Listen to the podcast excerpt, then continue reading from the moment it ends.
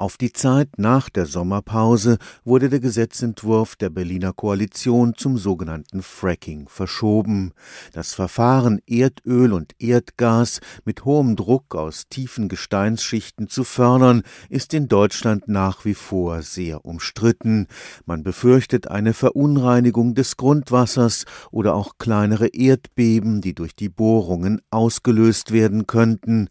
Dabei ist das Verfahren keineswegs neu, Erdgas- oder Ölförderung ist in den allermeisten Fällen mit Fracking verbunden. Für eine nüchterne Einschätzung der Risiken beim Fracking plädiert der Geologe Professor Frank Schilling vom Institut für angewandte Geowissenschaften des Karlsruher Instituts für Technologie. Die Frage ist ja letztendlich auch weniger, ob wir für oder gegen Fracking sind. Das Erdgas, das wir heute haben in Deutschland, ob das aus Russland kommt, ob das aus Deutschland kommt. In der Regel wurde dort gefrackt. Das heißt, wir transferieren letztendlich unsere Umweltschäden ins Ausland, weil wir sagen, das Fracking in Russland interessiert uns nicht. Wir wollen nur den Benefit haben. Wir wollen nur den Rohstoff bei uns haben und die Umweltschäden sollen gern im Nachbarland sein. Etwa ein Fünftel des deutschen Gasbedarfs konnte man für mehrere Jahrzehnte mit Schiefergas aus Deutschland decken.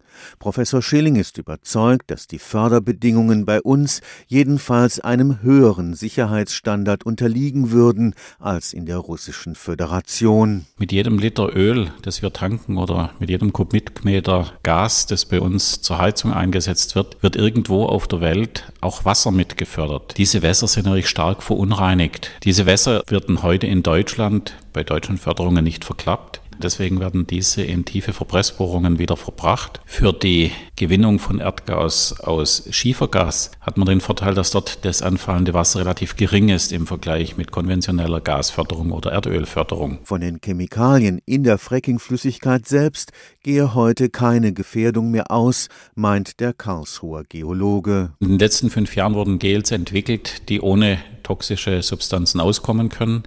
Das heißt, man hat wenn man von einer Wassergefährdungsklasse spricht, eine Wassergefährdungsklasse von 1. Das ist so wie ein Shampoo, weniger wie Waschmittel. Es gab mittlerweile schon Ingenieure, die diese Bohrspülungen getrunken haben, um zu zeigen, wie ungefährlich die sind. Stefan Fuchs, Karlsruher Institut für Technologie.